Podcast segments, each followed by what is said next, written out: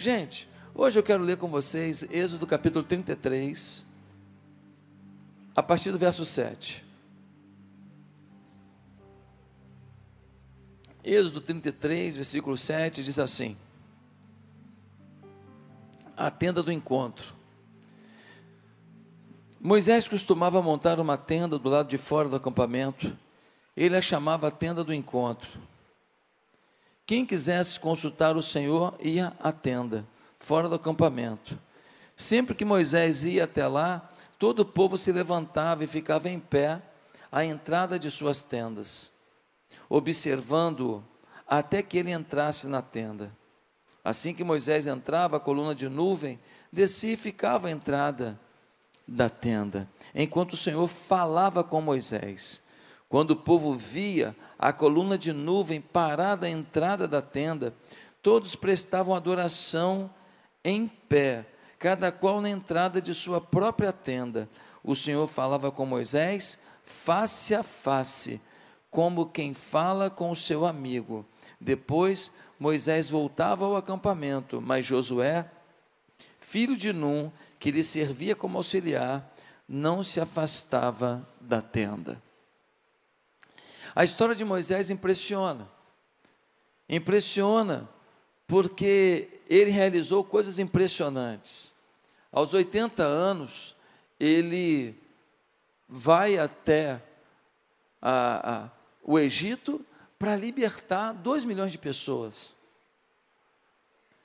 E ele chega lá e o faraó endurece o coração. Fala: Não vou libertar ninguém, é minha mão de obra, que você está louco? A mão de obra do, do Egito, que faz o Egito girar, são os escravos hebreus, você está louco? Ele fala: É melhor você liberar, que senão eu vou decretar e vai vir, vai vir praga. E o faraó não acreditou. E veio a primeira praga, veio a segunda praga, e veio a terceira praga. E as pragas iam vindo água virando sangue, gafanhoto, pulga, rãs, saraivas, várias pragas, até que a última praga foi a morte do primogênito de todo animal e de todo homem egípcio. E aí o filho do faraó também morreu. Nesse momento o faraó fala: podem ir, não aguento mais eles seguem o caminho e eles estão diante do Mar Vermelho celebrando, porque conseguiram sair da escravidão egípcia. Aí o exército de Faraó vem atrás e vem com raiva, vem com ódio. E quando o exército veio com raiva, veio com ódio, o que que Deus falou com Moisés? Diga ao povo que marche. E eles marcharam, e quando eles estenderam o pé, as águas se abriram. As águas se abriram e eles atravessaram com o pé a seco. Ei, Deus continua abrindo o mar vermelho, continua abrindo oportunidades, mas muitas vezes não abriu ainda porque você não deu o primeiro passo. Você não marchou, você não marchou, você não fez sua parte, você não fez o curso que ia fazer, você não procurou o conhecimento que tinha que fazer, você não comprou o que tinha que comprar, você não investiu no que tinha que investir, você não tentou o que tinha que tentar. Então, por que Deus vai fazer milagre se você não teve fé para dar o primeiro passo? Tá certo? Então, deu o passo, o mar vermelho se abriu, eles atravessaram. Que coisa tremenda! Quantas realizações! Somos tentados a dizer quanto poder mas sabe, o que mais impressiona em Moisés não são os milagres e realizações. O que mais impressiona em Moisés é a sua intimidade com Deus, que foi o que a gente leu agora. Por quê? Porque a gente acabou de ler que o povo, durante o dia, tinha uma coluna de nuvem que ficava sobre o povo, dando sombra no sol escaldante do deserto. E durante a noite tinha uma coluna de fogo. O vento passava naquela coluna de fogo e aquecia o povo durante o frio do deserto. Algo sobrenatural, algo esplêndido, algo incrível. Mas diz o texto que em determinada hora do dia, o Moisés, ele ia para uma tenda que ele chamava de tenda do encontro. Ele ia ter o momento devocional dele. E quando ele ia para aquela tenda, a nuvem se movia e ficava sobre a tenda. E o povo todo parado nas suas tendas, que o povo estava acampado no deserto em tendas. O povo ficava olhando a, a nuvem se movendo para cima da tenda de Moisés. E Moisés entrava na tenda, e diz o texto que Moisés falava com Deus face a face. Ele falava com Deus como quem fala com um amigo. Ele trocava ideia com Deus, mas Deus isso, isso, isso. Aí Deus falava: Não, mas isso não, Moisés, por causa disso, isso, isso. Mas Deus, e se for assim? Deus falou: Se for assim, eu faço assado. O diálogo dele com Deus era uma coisa como um amigo conversando com o outro. Não é impressionante? Não é incrível? É assustador. É, é, é, é algo inacreditável. Agora, teve uma vez que Deus veio com a sua glória sobre o monte. A glória de Deus foi tão grande que o monte ficou fumegante, uma fumaça saía do monte. Ninguém do povo pôde subir na beiradinha do monte, porque morreria tamanha glória de Deus. Moisés subiu, foi ao cume do monte. Não é incrível? Ele foi para o cume do monte e ele falou com Deus face a face no monte que estava enfumaçado pela glória de Deus. E ninguém do povo ousava sequer pisar na base do monte com medo de morrer. Sem sombra de dúvida, milagre era uma coisa que acontecia na vida dele, mas o que mais marcava a vida de Moisés não eram os milagres, era a sua intimidade. Sabe, milagre acontece até para ímpio. Milagre acontece até para quem não acredita em Deus. Tem gente que não tem nenhum temor a Deus, tem gente que não faz nada para Deus, e de repente o cara está lá desenganado e Deus vai lá e cura. E você fala, por que ele fez isso? Não sei. Não sei. O cara está lá, nunca creu em Deus, nunca valorizou Deus, está lá, uma doença terrível, todo tomado, o corpo inteiro, pum, fica bom. Aí você fala, mas por quê? Não sei. Milagre não determina que você é alguém especial para Deus, não. Tira o seu cavalinho dela chuva. O que determina que você é especial para Deus é o quanto você goza da intimidade com Ele. Você sabe o que Deus espera de você? Você sabe se está no caminho que Deus espera de você? Você é alguém cheio da presença de Deus?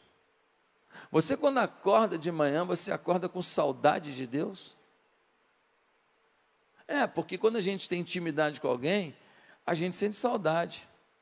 Primeiro dia que a Bianca viaja, eu falo: Ah, que bênção, hoje a cama toda minha, vou, vou deitar no meio os braços para um lado, as pernas para cada lado. Não tem ninguém para me provocar porque eu invadi o seu lado. No segundo dia, é, cadê a Bianca? Terceiro dia já ficou esquisito. Cinco dias, desespero.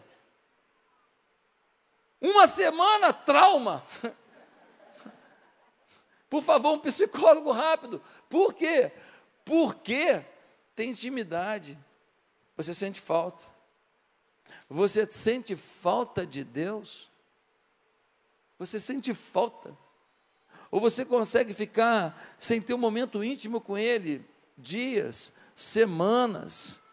Quando foi a última vez que você teve intimidade com Deus? Assim, glória de Deus manifesta, presença de Deus manifesta, toque de Deus ali, você é envolto pela glória, certo de que Deus está ali te visitando. Pois é isso que Moisés tinha. Agora, a vida de Moisés, durante os primeiros 40 anos, ela foi marcada por uma trajetória um pouco diferente da trajetória da intimidade. Durante 40 anos, ele era neto de Faraó, porque ele foi adotado pela filha de Faraó. Então, ele era neto adotivo de Faraó e ele foi criado no palácio. Ele fez cursos, ele fez faculdade no Egito. Ele falava: oh, hoje eu quero camarão, hoje eu quero lagosta. E ele comia do bom e do melhor. E ele tinha uma vida tremenda E nesse momento, ele um dia, sendo hebreu, ele vai passear fora do palácio e ele vê um egípcio maltratando um hebreu, povo dele.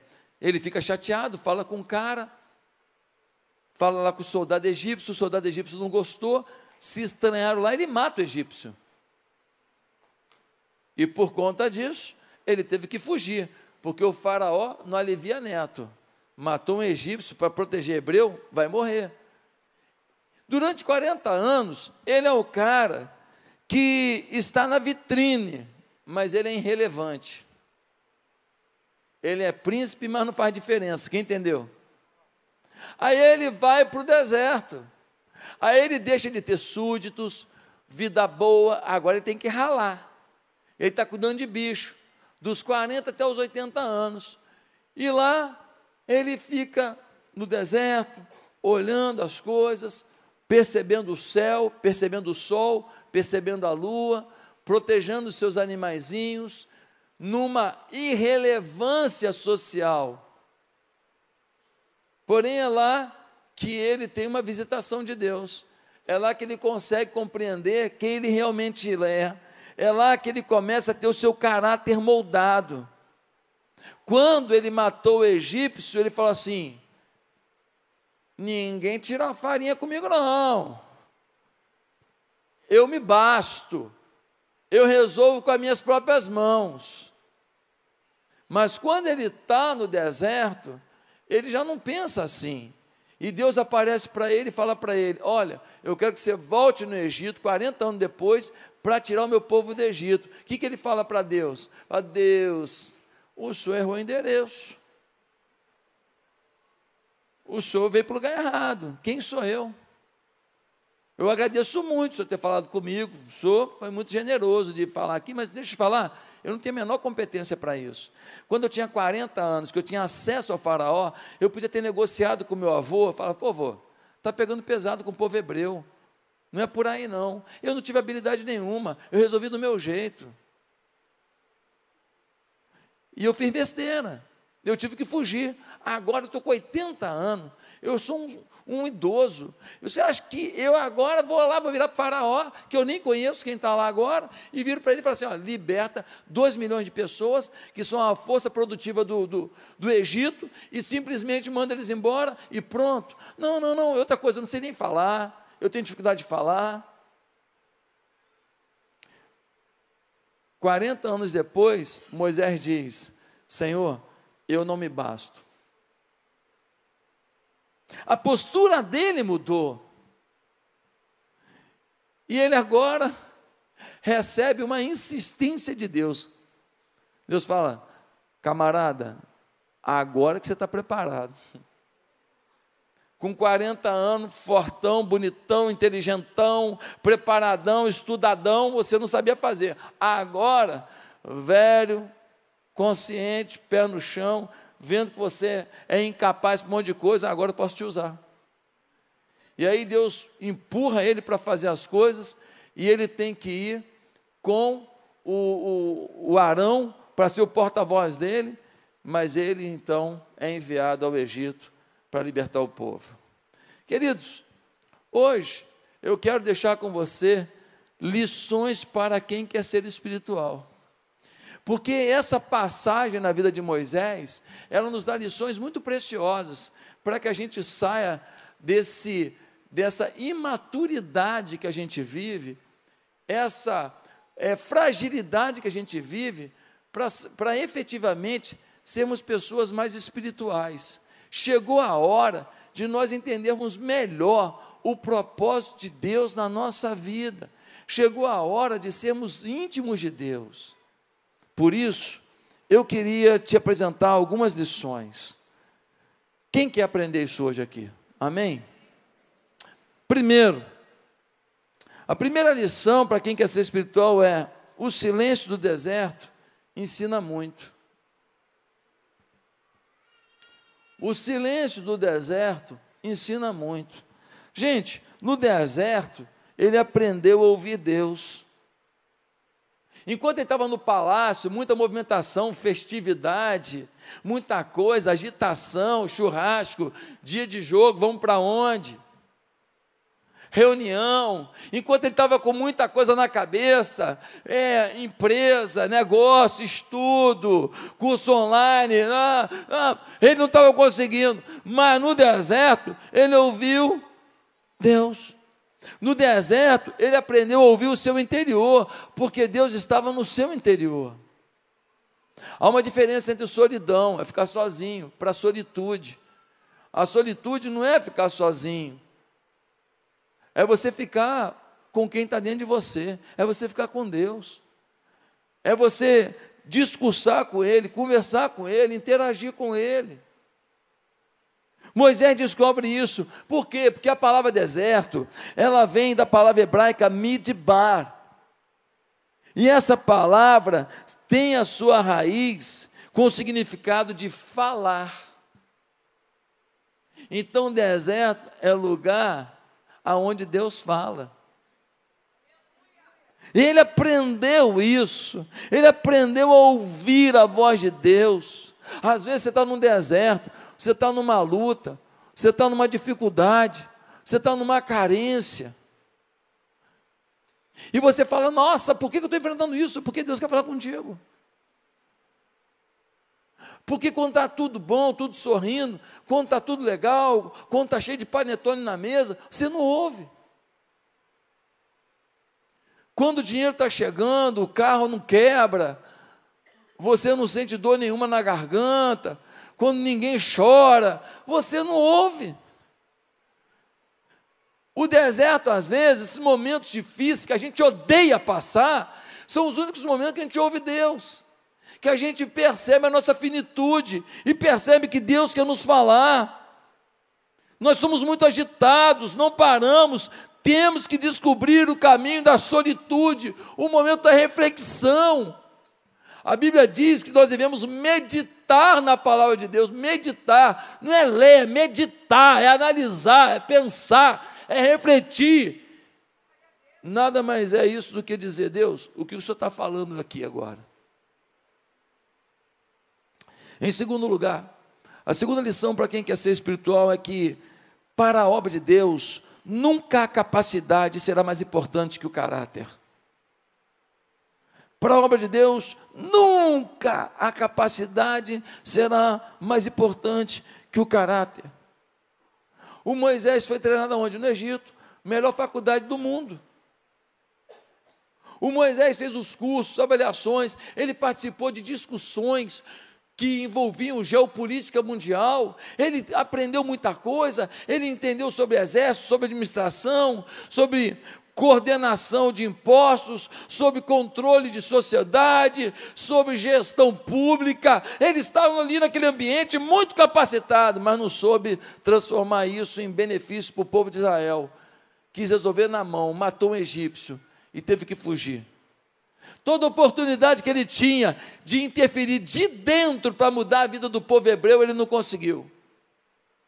Porque faltava para ele o que? Caráter. Mas quando ele vai para o deserto, quando ele tem que tirar o seu sustento do dia a dia, quando ele não tem todo um sistema palaciano para mantê-lo, quando ele sabe o que é a palavra escassez, quando ele agora tem que ralar no dia a dia no sol escaldante para ter o seu pão de cada dia, é nessa hora que o seu caráter vai sendo mudado. Um autor disse: se nos preocuparmos com a profundidade do nosso ministério, Deus cuidará de sua largura. Se cuidarmos do crescimento espiritual, o crescimento numérico será aquilo que Deus pretende que seja. Às vezes você fala, quero, quero que a minha célula cresça, mas você está negligenciando sua vida espiritual. Se você cuidar da profundidade, Deus vai dar largura. Às vezes você está querendo que sua família seja suprida financeiramente, mas se você buscar a Deus pela sua família, interceder, Deus vai dar também os alicerces para que o suprimento material chegue. Primeiro, profundidade, Deus dá a largura, Deus dá a abundância, quem está entendendo? Terceiro lugar, terceira lição para quem quer ser espiritual: só atinge uma espiritualidade contagiante aqueles que se conscientizam da fragilidade de sua condição atual. Só atinge uma espiritualidade contagiante quem está consciente da fragilidade de seu estágio atual. Dá uma olhada só. O Moisés estava lá no palácio, ele está achando que ele é o cara, que ele fala com os outros que ele quer, que todo mundo vai obedecer, porque afinal de contas ele é o príncipe. Ele fala com o soldado, o soldado não está nem aí para ele. Soldado fala: hebreu tem mais é que apanhar, isso é uma corja, isso não vale nada, isso é gente péssima, horrível. Aí o Moisés fala assim: mas calma aí, eu sou hebreu. Ele chamou de cachorro o meu povo, mas eu sou também hebreu. Ele está me xingando, eu vou lá e resolvo com a mão. Por quê? Porque ele não está consciente ainda que ele é um Zé Pavio Curto. Ele não está consciente ainda que ele não tem domínio próprio. Ele não está consciente ainda que ele não tem equilíbrio emocional nenhum. Ele não está consciente ainda que ele agride as pessoas da forma que ele fala. Eu não sei como ele falou com aquele soldado. O soldado reagiu mal. Talvez ele tenha falado mal também. Ele não está consciente de que ele é um provocador de confusão. Não, ele não está consciente. Ele não sabia quem ele era. Mas quando Deus aparece para ele no deserto, falando: Moisés, volta lá para tirar o meu povo do deserto. Nesse momento, o que, que ele percebe? Ele percebe que ele é frágil. Ele percebe que ele é limitado. Ele percebe que ele não dá conta, não. Ele fala: Deus, eu, eu, eu não sei fazer. O senhor vai me desculpar. Mas eu, assim, a, a vez que eu tentei, eu fiz besteira, não vou nem tentar de novo. E Deus fala: não, agora que você não quer tentar, é a hora que você vai tentar, porque agora quem vai fazer sou eu. Porque agora você aprendeu que sem mim nada podeis fazer. Gente, nós precisamos olhar para a gente e saber que nós somos. Depois do medo, da fuga, das tempestades do deserto, ele olhou para dentro de si, olhou a grandeza de Deus e viu sua miséria espiritual. Sabe qual é o problema da gente? As nossas vitórias seculares, as nossas vitórias financeiras, profissionais, estudantis, elas fazem às vezes a gente ter uma compreensão de que somos quem não somos.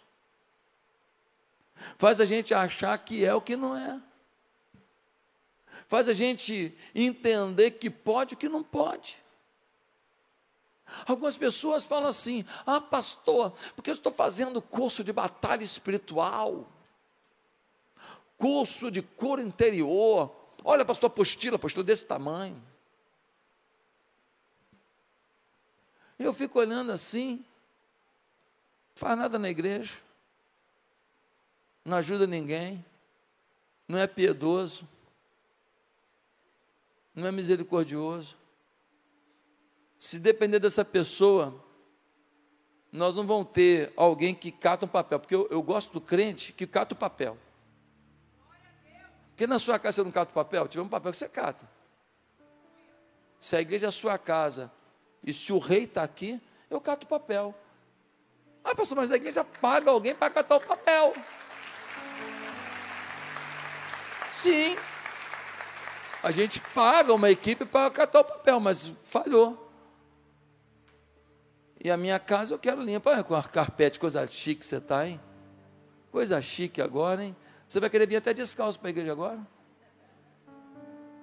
Não, pô.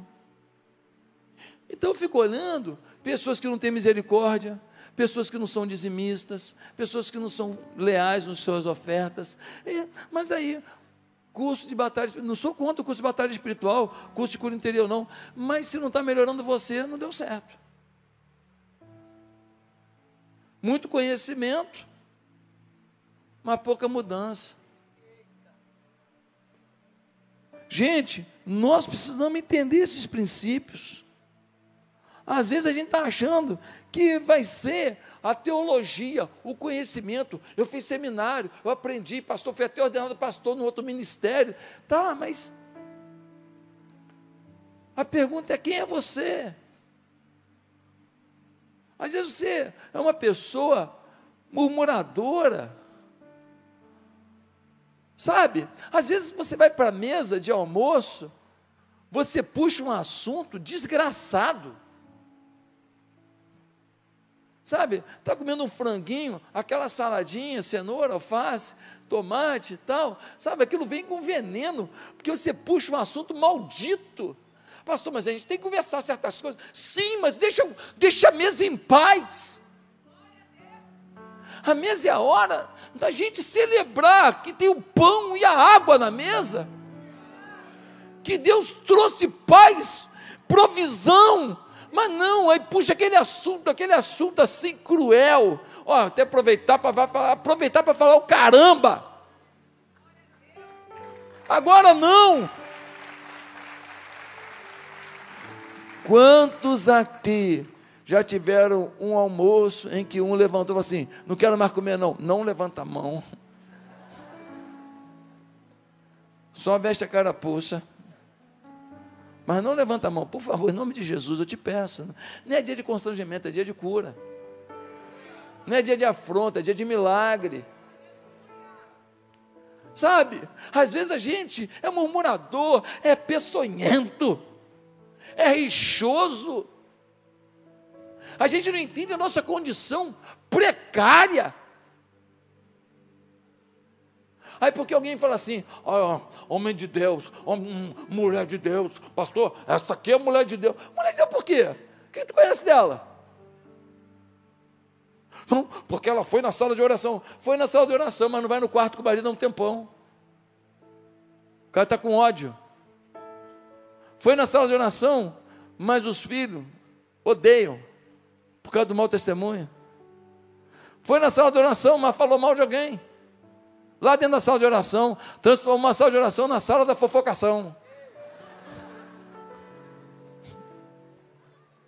Irmão, eu não estou jogando, pastor, ele está mandando alguma carapuça. Não, querido, estou jogando carapuça para mim está jogando carapuça para ninguém. Eu estou falando que a gente precisa ter uma consciência de que nós somos.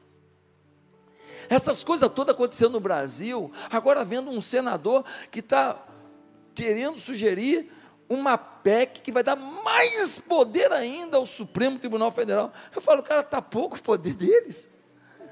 Essas coisas às vezes me afetam. Eu falo, meu Deus do céu, estão acabando com a democracia, acabando com a república. Eu falo, meu Deus, onde vai parar isso? Meu Deus, cadê os direitos de ir e vir, o direito de fé, o direito de ir para a igreja? Daqui a pouco vai acabar tudo do jeito que eles estão caminhando, estão dominando tudo. E aí isso me afeta. Eu falo, Deus, como eu sou pequeno, como eu fico irado. Tem misericórdia, Senhor. Eu preciso descansar no Senhor. O Senhor matou os primogênitos do Egito. Se o Senhor quiser, o Senhor termina tudo uma vez só. Descansa no Senhor. Queridos, o Salmo 63, 8 diz: A minha alma te segue de perto, a tua destra me sustenta. Olha que ele fala: A minha alma te segue de perto é de perto. A religiosidade é pior que o pecado comum, porque é difícil de percebê-lo. Aquela pessoa que vive uma religiosidade, não uma essência com Deus, uma religiosidade, esse é o pior pecado que você não nota. Você está achando que está ficando bonito. Você está achando que está ficando cheiroso, você está fedendo e não nota. Por quê? Porque você está sendo religioso, você não está tendo intimidade, relacionamento, só atividade eclesiástica, atividade religiosa, e não essência de convivência com Deus. Quem está entendendo? A comunhão sincera se contrapõe à religiosidade vazia. A religiosidade vazia fala alto através das palavras e do exibicionismo. A comunhão sincera, por outro lado, é totalmente desconhecida pelo mundo exterior. Ela acontece dentro da gente. Ah, querido, o Ricardo Barbosa, um pastor presbiteriano, ele estava num evento da CEPAL muitos anos atrás, e ele contou uma experiência muito interessante. Ele contou que o John Stott, um dos grandes teólogos do século XX, e John Stott estava numa conferência, e aí os pastores perguntaram para ele: Pastor John Stott, como se desenvolve uma espiritualidade? Como o senhor conseguiu? Uma vida em Deus, como o senhor conseguiu? E ficou todo mundo esperando a resposta. Aí o John Stott falou assim: Olha, eu leio a Bíblia todo dia, eu oro todo dia, não falta aos cultos de domingo e não falta no dia da ceia. E ficou todo mundo com cara de cara de palhaço, né? Assim, meu Deus, a gente pensou que ele ia dar uma estratégia espiritual para vencer o diabo. A gente pensou que ele ia falar de uma maneira surreal de extrair da Bíblia poder. Ele, a gente achou que ele ia falar alguma coisa muito importante que se faz na oração, na oração e que ativa a nossa fé. Ele fala: Eu leio a Bíblia todo dia, eu oro todo dia, não falta o culto de domingo, e eu não falto no dia da ceia. Aquele momento de comunhão com os irmãos ali, de troca do pão, do vinho, para mim é importante. Sabe quem responderia a mesma coisa que o John Stott? Sabe quem? Uma criança de sete anos. Um molequinho de sete anos falaria: tem que ler a Bíblia, tem que orar, e tu pode faltar igreja não. Sim ou não? Sabe o que eu aprendi? Eu aprendi que o Evangelho é simples. E que a gente não acredita na simplicidade. Se a gente acreditasse na simplicidade, a gente viveria uma vida íntima de Deus. O problema é que a gente está sempre procurando o curso de batalha espiritual do profeta do deserto do monte o curso de dons espirituais da poliglota do céu. Nada contra os cursos, não. Acho legal, parabéns. Mas não é teologia que muda a gente, é experiência. Aliás, tem gente que de tanto conhecimento larga Deus. Porque se torna o seu Deus o conhecimento e não o Deus que gera o conhecimento ele adora a provocação teológica e ele deixa de ter paixão pelo Deus Todo-Poderoso. Ele adora fazer as pessoas se sentirem de alguma maneira afrontadas com as suas afirmações. Ele esquece de amar o Deus vivo, da simplicidade do Evangelho. Ah, queridos, em quinto lugar, eu quero dizer que uma lição para quem quer ser espiritual é que a espiritualidade contagiante está ao alcance de todos. Quem era Moisés? Um assassino, sanguinário, matou com a própria mão. Quem era Moisés? Um cara nervosinho, é, pavio curto, destemperado, quem era Moisés? Um fugitivo. Tinha uma ordem de prisão para ele no Egito. Pois é esse cara que Deus faz dele o cara mais íntimo da terra do relacionamento com Deus. Uma boa notícia para você, nervosinho. É, uma boa notícia para você, esquisitinha.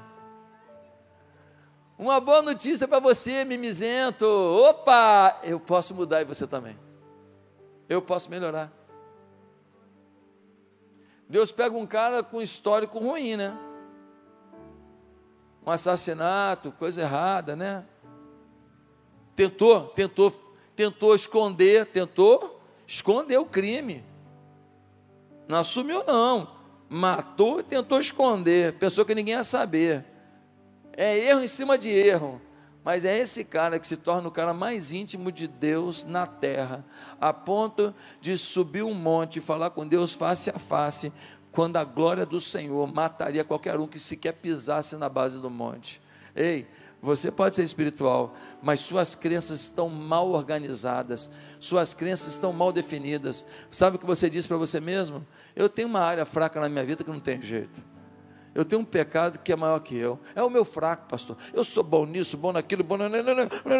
Mas isso aqui é o meu fraco. Então você determina que aquela é uma área intransponível. Você gera uma crença dentro de você de que existe um pecado que é maior que você. Você coloca dentro de você uma visão equivocada, distorcida, e você começa a viver em função do que você determinou na sua cabeça, sua cabeça desmiolada. Porque Deus está dizendo que você pode ser íntimo dele, e Ele quer isso. Ele sente saudade de você. Ele se alegra naquele dia que você se quebranta. Ele vibra naquele dia que você chora diante dele. Quando você vem para um culto e fala com ele face a face, e de alguma maneira o Espírito Santo toca na tua vida, e a lágrima vem, e você fala: Nossa, ele está aqui. Ele se alegra e fala: Poxa, agora a gente vai viver próximo, agora a gente vai ser íntimo, agora a gente vai andar, olha, conectado. Aí no dia seguinte, você já acorda cedo, maior correria, vai para cá, vai para lá, academia, trabalho, e e escolhe curso disso, e fala com um, e fala com outro, e no zap, pá, pá, pá, vendo no zap, e tal, e você vai dormir, você não faz nenhuma oração decente. A única oração que você faz é aquela assim, obrigado pelo alimento, amém. Que eu acho que Deus às vezes olha e fala assim, cara, não precisa nem agradecer não, vai para o inferno, miserável. Para me dar uma oração tão sem vergonha dessa aí, fingindo que orou, faz o seguinte, cara, come que nem um burro come, baixa aí no coxo e come. Que pode ser de um segundo a oração, mas você tem que saber que oração é você falar com Deus. Você tem que entender que você está falando com Deus. Você tem que entender que Deus está te ouvindo. E pode ser uma oração rápida, mas você tem que ter a consciência de que Deus está diante de você e você está falando com Ele. Ele está ouvindo a sua voz e Ele vai responder ao que você diz. Intimidade intimidade. Mas em sexto lugar, eu quero dizer, para acabar, que a última lição que eu tenho aqui sobre quem quer ser espiritual é que Deus não garante espiritualidade contagiante para quem não quer ser um libertador de vidas. Deus não garante uma espiritualidade contagiante para quem não quer ser um libertador. Por que, que Deus estava dando intimidade para Moisés? Porque Moisés ia voltar no Egito para fazer o quê? Libertar o povo do cativeiro. Queridos, diante da gente, todo dia passam pessoas cativas cativas de ressentimentos, cativas de pecados, pessoas que estão cativas em traumas, pessoas que estão cativas em, em vontade de vingança, pessoas que estão cativas por vícios. Um dia desse, uma moça bonita me falava do seu esposo, um rapaz bonito, e ela triste, porque ele está bebendo todos os dias, e ele não se toca que ele já é um alcoólatra. Sabe quem bebe socialmente todo dia? Todo dia tem que abrir uma gelada? E acha que não, é só para ter o sabor. Não, você é alcoólatra, amigo, você não sabe ainda. Não, se eu quiser, eu fico sem tomar, então fica, ué. Então fica. Pessoa não se toca, e aquela mulher está sofrendo, porque ele está tendo reações em função disso, e ele não, ele só acha que ele trabalhou o dia inteiro e tem direito a tomar uma gelada para dar uma relaxada. E a relaxada nunca é com as crianças brincando em casa, nunca é sorrindo com a esposa, nunca é vendo um videozinho com a esposa, nunca é, é sempre na gelada, com os amigos falando bobagem. E ela está sofrendo. Meus amados, Deus não garante espiritualidade para quem não quer ser libertador. Quem que você libertou dos cativeiros esse ano? Quem que você levou para Jesus esse ano? Jesus, ele é o tipo de Moisés. Moisés foi o libertador do povo da escravidão do Egito. Jesus é o libertador do povo da escravidão do pecado.